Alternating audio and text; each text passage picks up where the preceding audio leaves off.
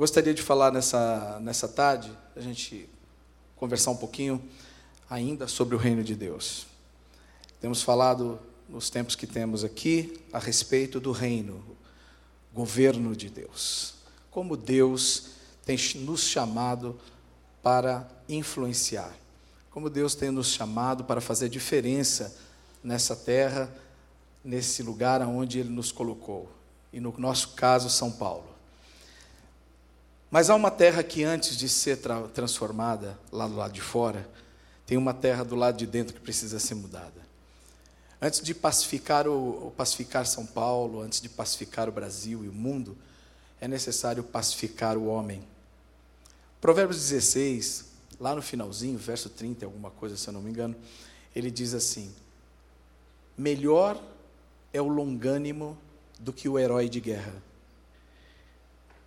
e aquele que domina o seu espírito do que, toma uma, do que aquele que toma uma cidade. Melhor é o paciente, o longânimo, o tolerante, do que o herói de guerra. E aquele que domina seu espírito do que aquele que toma uma cidade. Então não há como pacificar nada, nenhuma sociedade, nenhuma, nenhum lugar deste mundo, se não houver paz no coração dos homens.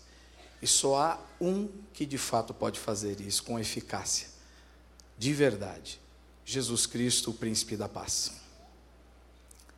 E é através da Sua palavra, é através da revelação do Evangelho que se pacifica o homem. E eu queria dar um exemplo para você de como isso é importante dentro do reino de Deus. Abra em Mateus capítulo 6, por favor, que ainda é Sermão do Monte.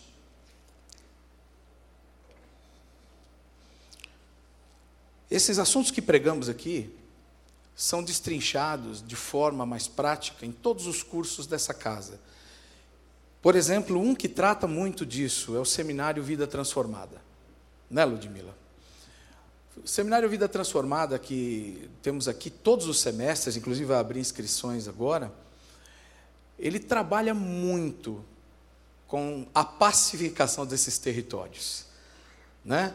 A área da mente, a área do coração, então pensamentos, sentimentos, para que as nossas ações correspondam àquilo que Deus quer. E é muito importante que a gente aprenda isso e até cure, trate essas áreas. Por isso eu convido você a se inscrever, se você nunca fez o seminário Vida Transformada, que você possa realmente passar por ele. Se você já é batizado, se você já tem a sua jornada básica, né, da fé completa, vá fazer o Vida Transformada. Vá lá trabalhar essas áreas, essas áreas de conflito dentro de você. E aqui Jesus nos dá uma dica tão preciosa. Na oração do Pai Nosso, no final dessa oração, ele vai nos dar uma dica muito importante para poder viver o reino de Deus de verdade. Mateus 6, 12 a 15. Vamos lá? E perdoa as nossas dívidas, assim como perdoamos os nossos devedores.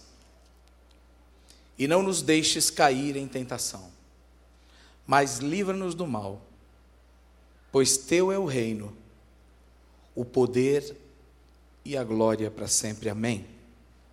Seu Pai Celestial os perdoará se vocês perdoarem aqueles que pecam contra vocês. Mas se vocês se recusarem a perdoar os outros, seu Pai não perdoará seus pecados. Essa é a versão NVT, né, que eu li agora. Outra versão pode dizer assim: perdoa-nos as nossas dívidas, assim como nós perdoamos aos nossos devedores. Porque se perdoardes aos homens as suas ofensas, também vosso Pai Celestial vos perdoará a vós. Se, porém, não perdoardes aos homens as suas ofensas, também vosso Pai vos não perdoará as vossas ofensas. Diga, filhos de Deus. Se nós somos filhos de Deus e a nossa filiação ou adoção, foi resultado do coração gracioso e perdoador de Deus, sim ou não? Foi por causa do perdão estendido a nós que fomos feitos filhos de Deus. Se esse perdão que chegou a nós por pura graça nos fez filhos, se nós não perdoamos, o que que isso significa na prática? Que nós, de fato, não nascemos de novo para essa filiação divina. Qual é a marca principal da nossa filiação a Deus? Qual é o, caráter de um filho de Deus? Como é que ele pode ser visto de uma forma mais forte possível? É através da capacidade, do poder de perdoar. Você ia dizer amor, né? Amor. Pois é, amor sem dúvida. Mas o amor, quando ele é colocado em prática, esse amor é um amor que pensa no outro, é um amor que se volta para o outro, é um amor humilde, é um amor que não busca nada em troca, né? que já foi dito lá em 1 Coríntios 13. E é então nessa condição que nós podemos olhar para o outro, nos vermos, como já dissemos aí atrás, pobres de espírito, sabendo que não somos perfeitos, sabemos que também erramos muito, e então podemos perdoar a outra pessoa. Se perdoamos, parecemos com o nosso Pai. Se não perdoamos, parecemos com o outro lá, que não quer que ninguém seja perdoado, né? Porque para ele não houve perdão. Para ele não houve perdão, porque ele não foi em nada tentado. O coração dele se corrompeu. Dele quem que você está falando, pastor? Já não é, não é de ninguém que eu estou falando, não, é? Não é de carne e sangue, não, porque a nossa luta não é contra carne nem sangue. Estou falando de Satanás. Estou falando de Lúcifer. Ninguém instigou Lúcifer a pecar. Ninguém instigou Lúcifer a, a se corromper ou a se rebelar contra Deus. A rebelião de Lúcifer nasceu dele mesmo, veio dele mesmo, da ambição dele mesmo, da cobiça dele mesmo. Adão foi tentado, não foi? Eva foi tentada, o homem foi tentado. Mas Lúcifer não foi tentado em nada, não. Foi espontâneo. E se rebelou e não se arrependeu. Então não há perdão. Não há como perdoar. Agora, diga para mim e para você, fala para o Senhor, para mim e para você tem perdão.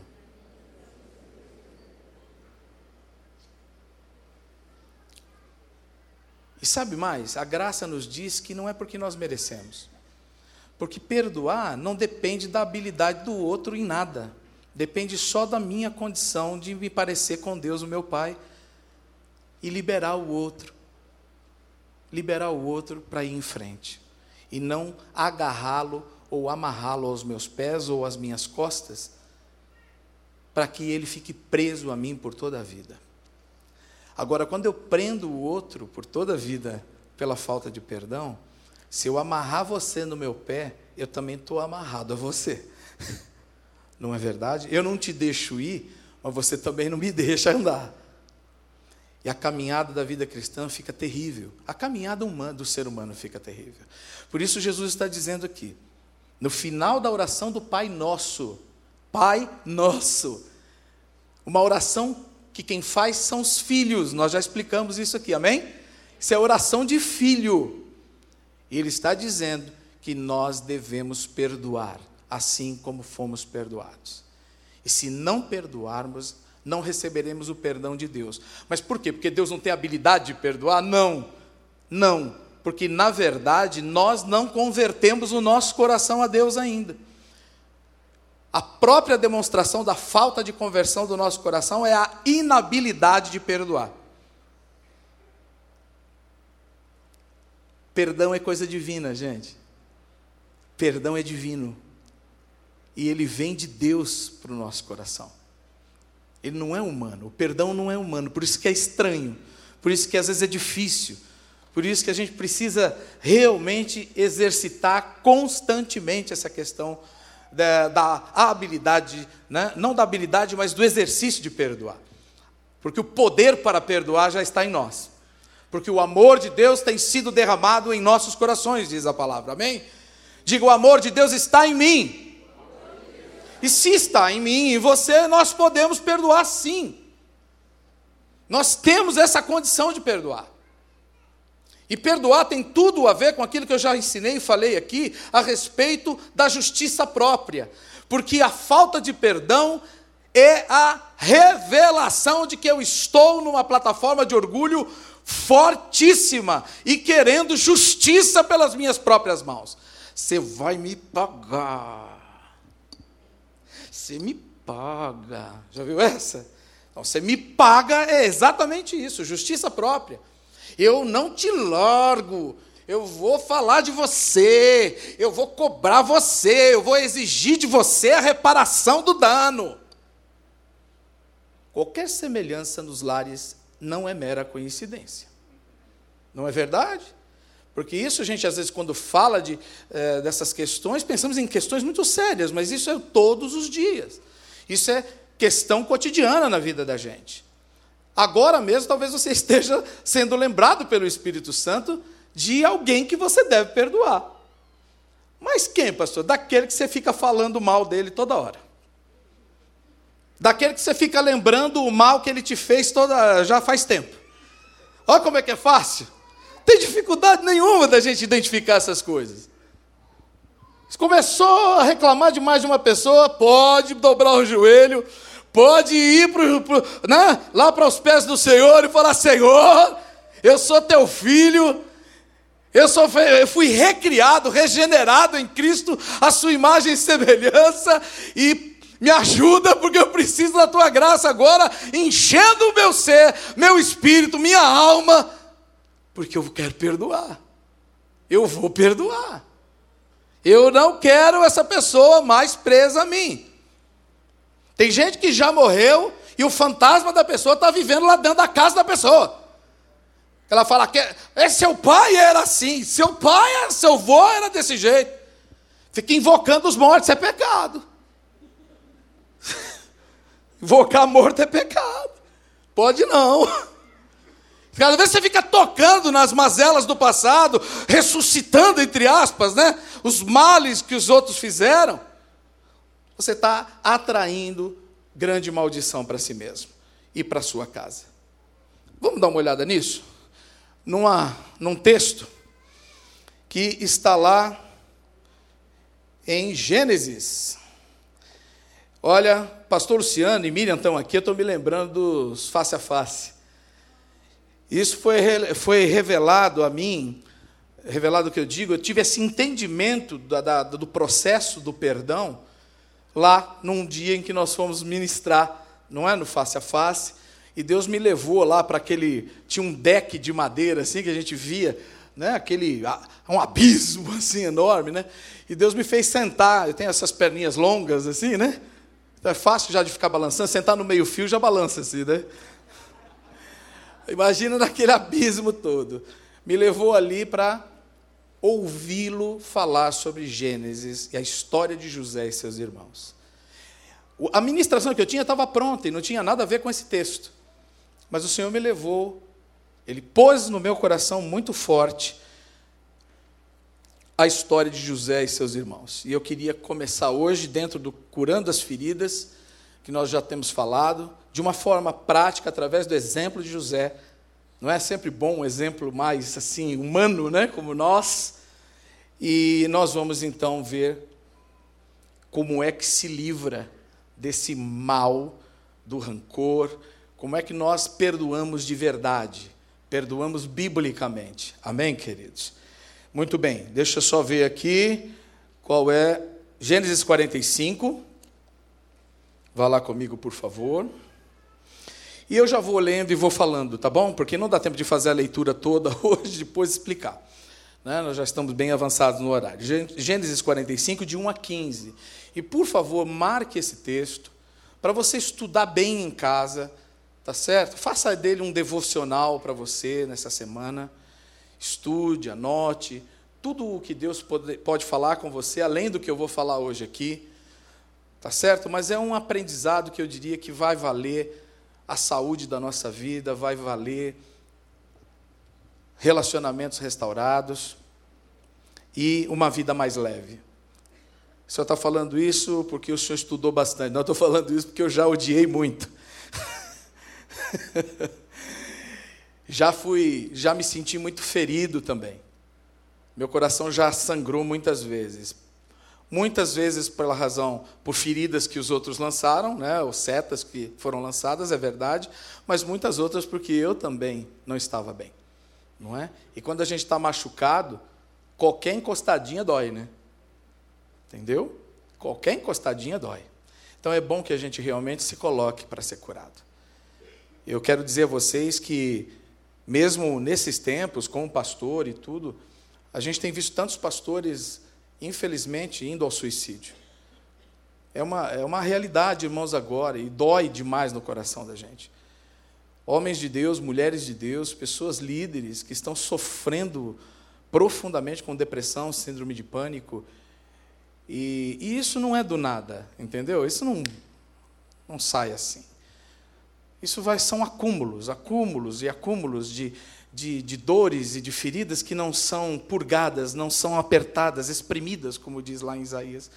Sabe? Não são colocadas para fora mesmo. Sabe, nós precisamos ser essa comunidade, essa comunidade que acolhe, essa comunidade que escuta, essa comunidade piedosa, meus irmãos. Eu estou clamando, eu estou orando por um avivamento de piedade na igreja.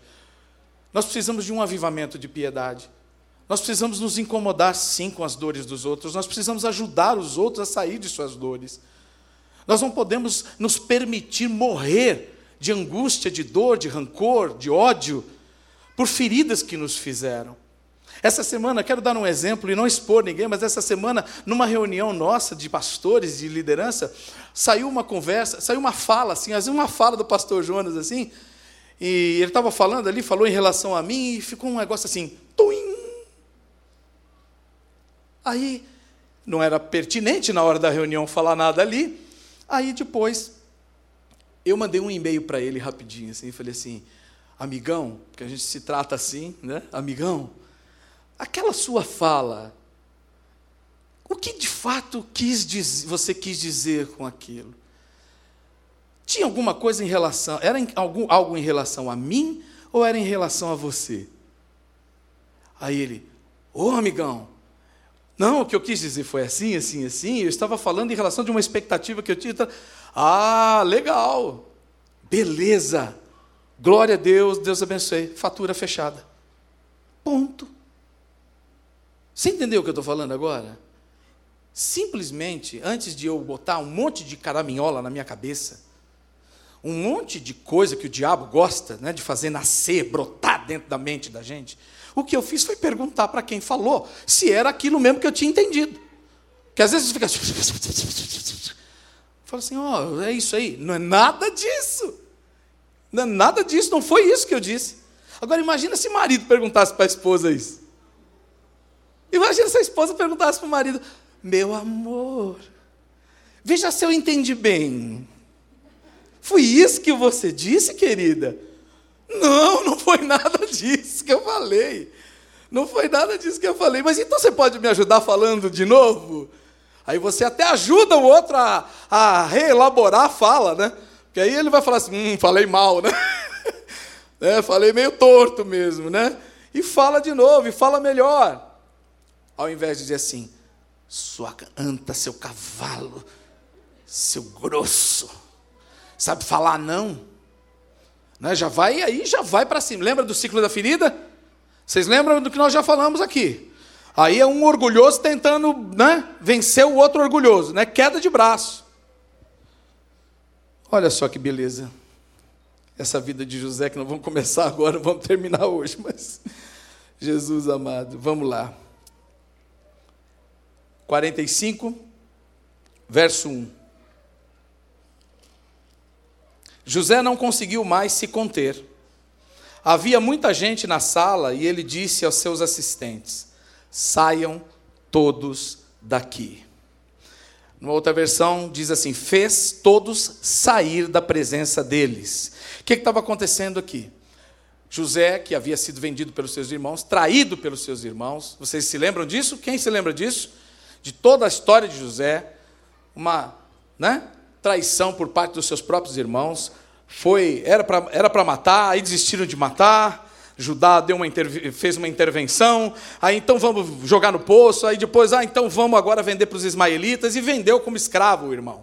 E vai lá o irmão para o Egito, e depois ele então vai para a casa de Potifar, e aí a mulher de Potifar dá em cima dele, começa, né, dá para cima de José, e José com muita seriedade, muita vida com Deus, não é, se esquiva, ela, aquela mulher fica toda, né, é, se sentindo rejeitada e apronta uma para o lado dele.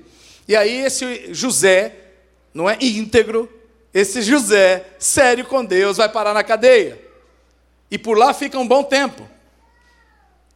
E depois, então, sabemos que o Senhor o tira de lá, usa a vida dele na vida de Faraó, revelando sonhos, e então este José, colocado em posição de destaque, não é como o segundo homem no Egito. Depois do Faraó era ele. Praticamente ele governava o Egito. O anel dele determinava. O Faraó deu o anel dele para José. Falou: o que você carimbar, está carimbado. Imagina o poder que foi dado a José depois de toda essa história. Aí José está naquela posição, né? Aquela posição acima de todas as coisas. Aí vem Deus vem dar aquela fome na terra e José lá no Egito, com a sabedoria que Deus havia dado para ele, começou a juntar para se preparar para esse tempo, era a revelação de Deus. Aí o que, que acontece? Todos os povos vêm buscar alimento no Egito, certo? Todos os povos vêm lá buscar. E quem é que vem buscar? A casa de José, a casa de Jacó. Quem vem buscar alimento no Egito? Nas mãos de José? Seus irmãos. Agora eu quero que você vista a capa de José. Eu quero que você se coloque no lugar de José, lembrando que seus irmãos riram de você, que seus irmãos judiaram de você, que seus irmãos jogaram você num poço, que seus irmãos venderam você como escravo, que você sofreu pra caramba por causa da traição dos seus irmãos. E aí você vê os seus irmãos vindo buscar comida na sua mão. Cri, cri, cri, cri, os grilos cantando. Quando José os vê, Diz a palavra do Senhor aqui que ele fez todo mundo sair da presença dele ali. Porque ele tinha que resolver essa questão entre ele e Deus e entre ele e os seus irmãos. Então, a primeira coisa que eu quero deixar de prático, eu queria ter mais tempo agora para falar sobre a questão do ambiente, mas eu quero já dar a dica prática daqui. O que, que ele fez? Ele começou a falar mal dos irmãos dele para quem estava junto com ele na sala, era isso? Não. Então, primeira coisa para começar o processo de perdão: fecha a tua boca e tira todo mundo de perto. Fecha a tua boca e não fala nada de ninguém para ninguém. Livre-se da influência dos outros. Sabe por quê? Porque se você. Imagina José, José Senhor, falando agora, começando a falar das razões dele, o que, que iam dizer? Não, você está errado, José. Você tem que perdoar. É nada. É a mesma coisa do marido, fala mal da esposa lá para a mãe dele. Ai, filho, que mulher perversa. Ai, tadinho de você. Ué, você acha que vai acontecer o quê? O filho falando para a mãe que a esposa está dando trabalho para ele. A mãe vai falar: ai, eu vou fazer um negócio, eu vou falar com essa mulher. E vice-versa, né? O contrário também. Ou seja, se você for falar para alguém do seu meio, ou seus amigos, aqueles que estão em volta de você, a chance de eles apoiarem você é muito grande, e não de te alertarem para aquilo que você precisa ouvir e para aquilo que realmente deve ser feito. Então, na hora de resolver o problema e na hora de perdoar, livre-se das influências de terceiros. Livre-se, tira todo mundo de perto. Foi o que o José fez. Amigo, subordinado, parente. Esse é um assunto que você vai ter que tratar entre você e o ofensor. Entre você e a pessoa que te agravou. A única pessoa que deve estar entre você e o ofensor é Deus. É uma tríade que vai curar essa relação. Se você chamar Deus para essa conversa e você colocar o Senhor entre você e o seu ofensor, só tem um caminho: cura, libertação, solução para o problema. Mas se você colocar qualquer outro elemento aí, vai dar errado. Vai dar ruim. Né? Como dizem por aí. Vamos para o próximo versículo ainda para a gente ganhar um pouco mais aí? Versículo B, 1b. O que, que ele faz logo depois? Vamos lá. Saiam todos daqui, e aí ele diz assim: Assim ficou a sós com seus irmãos, e lhes revelou sua identidade. Olha isso aqui. E lhes revelou a sua identidade. Sabe o que ele fez? Ele não ocultou, ele não fez cara de coitado, ele não fez cara de, de paisagem, ele não fez de conta que não estava acontecendo nada.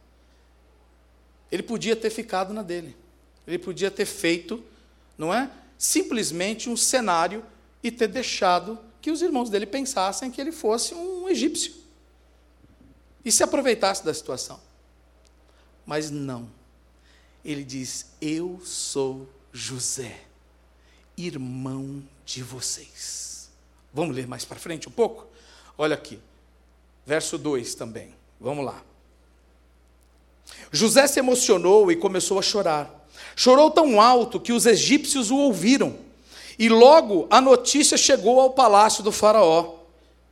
Sou eu, José, disse aos seus irmãos. Meu pai ainda está vivo?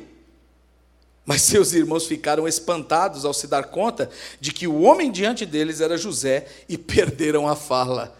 Os caras pegaram e falaram assim: agora já era, caiu a casa. O cara vai acabar com a gente. Esperavam, pensavam que ele estava morto. Não é? Que não sabiam mais do paradeiro do irmão. E vem o irmão naquela posição. O que, que nos ensina isso? Para você resolver, de fato, e perdoar, você precisa encarar o ofensor. E encarar não é brigar, tá? É ficar face a face com ele. E você vai ter que abrir seu coração e falar dos seus sentimentos você vai ter que realmente falar do que está doendo em seu coração. Porque tem gente que esconde sua dor. Tem gente que acha que é fraqueza falar da dor. Tem gente que entende que não pode, é melhor não. Não, deixa, deixa quieto. Deixa para lá. Deixa, não vou tocar nesse assunto. Deixa, deixa para lá. Só que deixa para lá uma vez, deixa para lá duas, deixa para lá dez. E daqui a pouco a pessoa fala: Bom dia, bom dia nada! E aí você olha e fala assim: meu Deus, o que, que essa pessoa tem? O que, que eu fiz para ela? Só falei bom dia, só que aquele bom dia já vem de muitos maus dias que você não resolveu. E você acumulou, acumulou, acumulou, em nome de uma bondade, de uma falsa piedade. E você não foi lá e ficou cara a cara com a pessoa e disse: Ei, está doendo, camarada. Ei, olha, aquilo que você falou para mim doeu. Eu preciso dizer a você, meu irmão, e o mais tremendo aqui é isso: ele diz, Eu sou José, irmão de vocês. Ele podia dizer, raça ruim, eu sou Zafenate Paneia, eu sou o vice-presidente dessa nação, eu sou o vice-rei daqui, vocês estão na minha mão. Ele diz: Ei, sou eu esse sou eu é muito forte. A dor, toda a dor e todas as más experiências não macularam a identidade de José. Não puderam roubar quem Deus o fez para ser. Vocês conseguem entender isso? Ele diz: Eu sou José, irmão de vocês. E aí ele chama o vínculo familiar. Ele invoca a aliança que ele tinha com a sua família. E ainda pergunta do pai: Vive meu pai? Isso é tremendo, porque é a prova cabal, prática na vida de um homem de Deus, que nos ensina que o perdão é o coração da aliança. É o coração da aliança. Não dá para a gente manter um relacionamento de aliança se não houver um coração pronto a perdoar. Sabe, para poder encerrar aqui hoje, eu quero dizer para você que tem um segredo nessa questão, nessa postura de José. Quando ele diz, Eu sou José, ele está se lembrando. Hoje nós consagramos crianças aqui. E certamente foi dado o nome, o nome a essas crianças pensando em algo. Os pais não dão, não fazem lá uma roleta lá e falam assim, caiu no nome e fala, põe esse aí. Quando você põe um nome na pessoa, tem um objetivo. Por exemplo, eu chamo Paulo Sérgio. Quando a minha mãe pôs meu nome de Paulo Sérgio, o que ela estava pensando? No Paulo Apóstolo? Não, estava pensando no cantor Paulo Sérgio, que da época dela fez muito sucesso. Se ela tiver me ouvindo, ela vai lembrar. ela assiste lá da, da cidade dela. É verdade. Tinha aquele cara que cantava Índia seus cabelos. Lá, lá, lá. Assim, ela me conta, né? Porque eu nunca ouvi, não sou dessa época. Mas ela tinha, né? Foi uma homenagem, isso que eu quero dizer. Ela era fã e, e quis homenagear né, o cantor e tal. Mas mal sabia ela que ela estava profetizando da minha vida, né? Que eu seria de fato um pequeno servo, né? Porque é isso que significa o nome Paulo Sérgio. Pequeno servo. Não é? E que eu me identificaria, como eu me, iria me identificar tanto com, com esse irmão querido, o apóstolo Paulo. Não é? é? Foi uma profecia, né? Sem ela saber. Mas pais têm seus objetivos para colocar o nome. E, e, quando foi dado o nome a José, tinha um objetivo. Jacó tinha um objetivo para dar, dar o nome de José para ele. E José sabia o que significava isso. E você sabe que José viveu todos os males que ele viveu olhando para si mesmo e dizendo: Eu sou José, eu sou José, eu sou José, eu sou José, eu sou José, eu sou José. Estava na cadeia e ele dizia: Eu sou José, eu sou José. Esse lugar aqui é um lugar de passagem. Isso daqui, eu não sou escravo, eu não sou um transgressor, eu não sou um condenado. Eu sou José, eu sou José, eu sou José. Aí aquela mulher tentou seduzi-lo, ele não aceitou e deu o que deu, foi acusado injustamente e ele disse: Eu não sou um aproveitador, eu não sou né, um homem desonrado eu sou José, eu sou José, eu sou José. E quando ele esteve diante dos irmãos, ele não disse: Eu não sou melhor que meus irmãos, eu não sou melhor do que ninguém, eu sou José. E sabe o que significa José? Deus acrescenta, é Deus quem dá, é Deus quem honra, é Deus quem salva, é Deus quem faz. Ele estava dizendo ali, invocando de novo, dizendo: se há alguma reparação a ser feita aqui, e há, muitas reparações a serem feitas, quem fará é aquele que sempre fez e tem feito na minha vida, é Deus quem me acrescentará. Eu não vou mover um dedo contra os meus irmãos, eu não vou me aproveitar da fraqueza deles agora.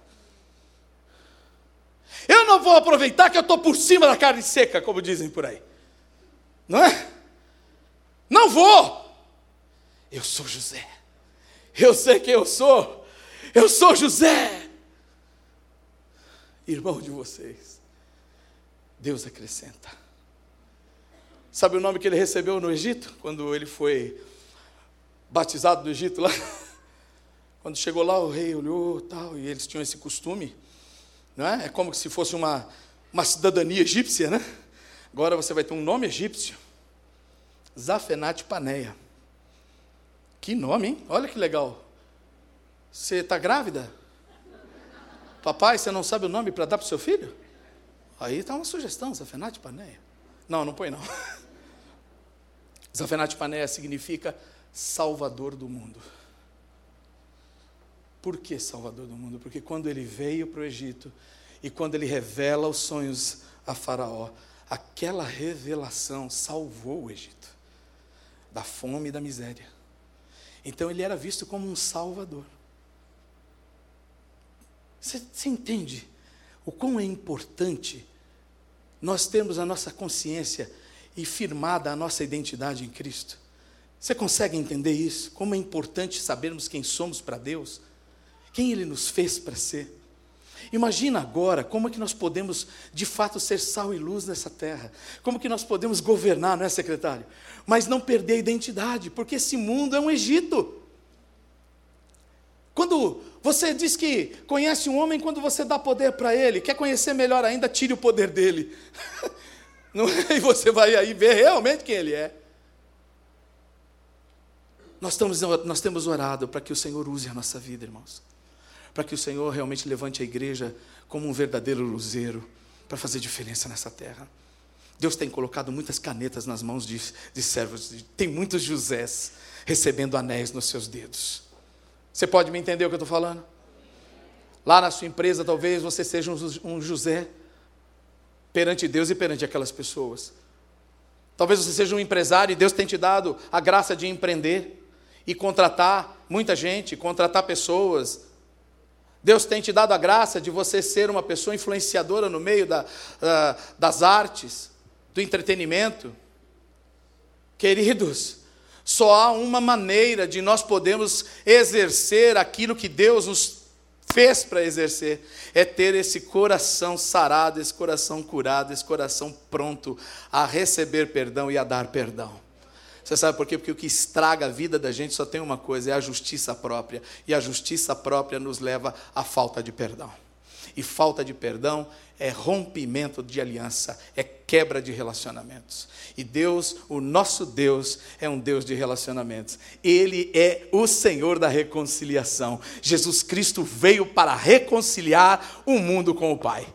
Essa é a obra do Senhor Jesus Cristo. Foi por isso que ele se deu. Foi por isso que ele se fez servo. Foi por isso que ele disse: Olha, aprendam a perdoar. Ensinou a orar isso. Pai, perdoa as nossas dívidas, como nós perdoamos aos nossos ofensores.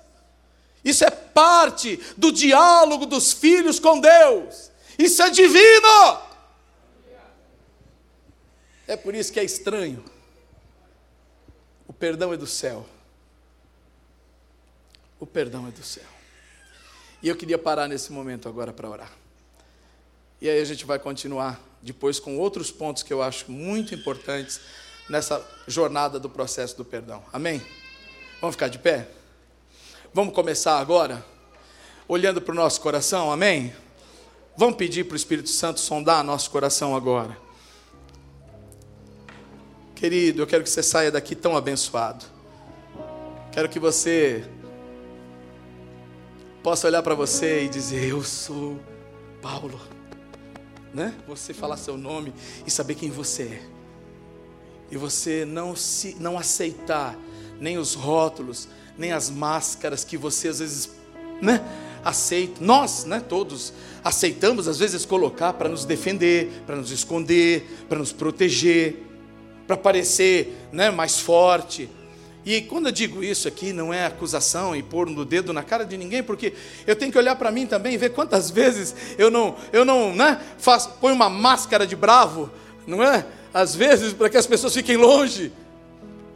Porque se chegar muito perto, elas vão ver minhas feridas, não é verdade? Vão me conhecer muito. Você põe aquela máscara de bravo, eu estou falando, opa, ali não chega perto não. Qual é a sua situação? O que é que te aflige? O que é está tentando roubar a sua identidade? O que é está atrapalhando você viver esse acrescentar de Deus? Porque o reino de Deus, Jesus disse: buscai primeiro o reino de Deus e a sua justiça, e as demais coisas serão acrescentadas. Deus acrescenta. Quando o reino de Deus, o governo dele está em nós, as coisas são acrescentadas. Eu não preciso disputar com a força do meu braço. Não preciso. Eu não preciso fazer justiça com minhas próprias mãos, com a minha língua, como foi dito aqui no ciclo da ferida. Feche seus olhos. Pai, essa é uma tarde tão especial. Tão especial. Uma tarde em que a, a, os teus filhos, o Senhor foi honrado, a tua casa foi honrada, teus filhos foram honrados. E eu creio, Pai, que isso é importante para a gente entender essa questão de ser quem realmente o Senhor nos criou para ser. Há muito mais ainda. A história de José não parou ali. Ali vieram setenta e poucas pessoas com Jacó que foram acolhidas por causa do perdão, por causa da graça, por causa do amor, por causa de um coração curado por causa de um coração rendido ao Senhor. um povo, uma nação, uma nação foi poupada. Setenta que viraram cento e tantos, que viraram milhares de milhares de milhares. Falta de perdão mata, mata a gente mesmo por dentro. Falta de perdão mata relacionamentos, mata gerações. Falta de perdão interrompe o fluxo da graça e do amor de Deus no coração do ser humano. Deus nos criou para ser amado e amar. Ele diz: sejam sal da terra e luz do mundo. As nossas obras têm que revelar esse amor de Deus pela humanidade. Para que a humanidade diga: glória a Deus, Deus realmente é amor. Peça graça a Deus hoje, meu irmão. Se há alguma falta de perdão em você, se há algum rancor, se você disse nunca mais eu quero ver aquela gente, nunca mais, e você sabe que isso está prejudicando a sua vida e a vida das pessoas,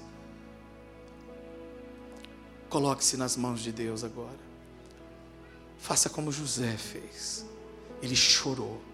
Se for necessário hoje, chega na tua casa, fecha a porta atrás de ti e chora.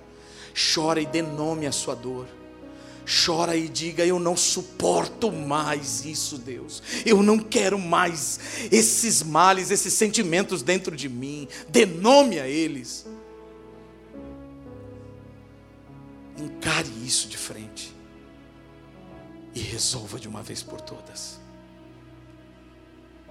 O único que pode te dar aquilo que nunca te deram, o único que pode te amar do jeito que você nunca foi amado o único que pode te dar respeito, respeito como você nunca foi respeitado, honra como você nunca foi honrado, reconhecimento como você nunca teve, é Deus, meu querido, e Ele já te deu. Olha para o Calvário e você vai ver o teu valor. Olha para a cruz e veja lá você ali, os teus pecados lançados sobre ele, e ele dizendo: Eu te amo, eu te amo. É por você, Paulo, é por você, Tiago, é por você, Rafael, é por você, Ludmila, é por você, Rose, é por você e você e você. Aceite isso. Assim como Ele tem nos perdoado. Abramos o nosso coração para perdoar. Deixemos o Senhor acrescentar tudo que nos foi tirado, sonegado, subtraído. Ele é o nosso Pai, Ele é o nosso Deus. Senhor, nessa noite, colocamos diante de Ti nosso coração. Tua palavra diz de que tudo que se deve guardar, guarda o teu coração, porque dele procedem as fontes da vida. Limpa o meu coração e o coração dos meus irmãos de toda raiz de amargura, de todos os males de toda seta amarga que foi lançada, de toda palavra de maldição, de toda palavra de derrota. Livra, Senhor, a nossa mente, limpa a nossa mente de toda essa sujeira. Ah, lembra-nos de quem somos em Ti. Diga o nosso nome bem alto dentro de nós. Diga qual é a Sua bênção para o nosso coração. Diga, Senhor, e confirma de novo os santos propósitos do Senhor para nós. Lembre-nos que tu nos acrescenta. José foi um tipo de Jesus no Antigo Testamento. E nós somos um tipo de Jesus no Novo Testamento. Porque ele habita em nós. E nós somos testemunhas dele. Quem vê a cada um de nós deve lembrar de Jesus. Porque a gente parece com ele. Que o Senhor te abençoe e te guarde que Ele levante o seu rosto sobre ti e tenha misericórdia de ti. Que o Senhor levante o seu rosto sobre ti e te dê a paz todos os dias. Deus te abençoe. Uma ótima semana, uma semana de paz do seu coração.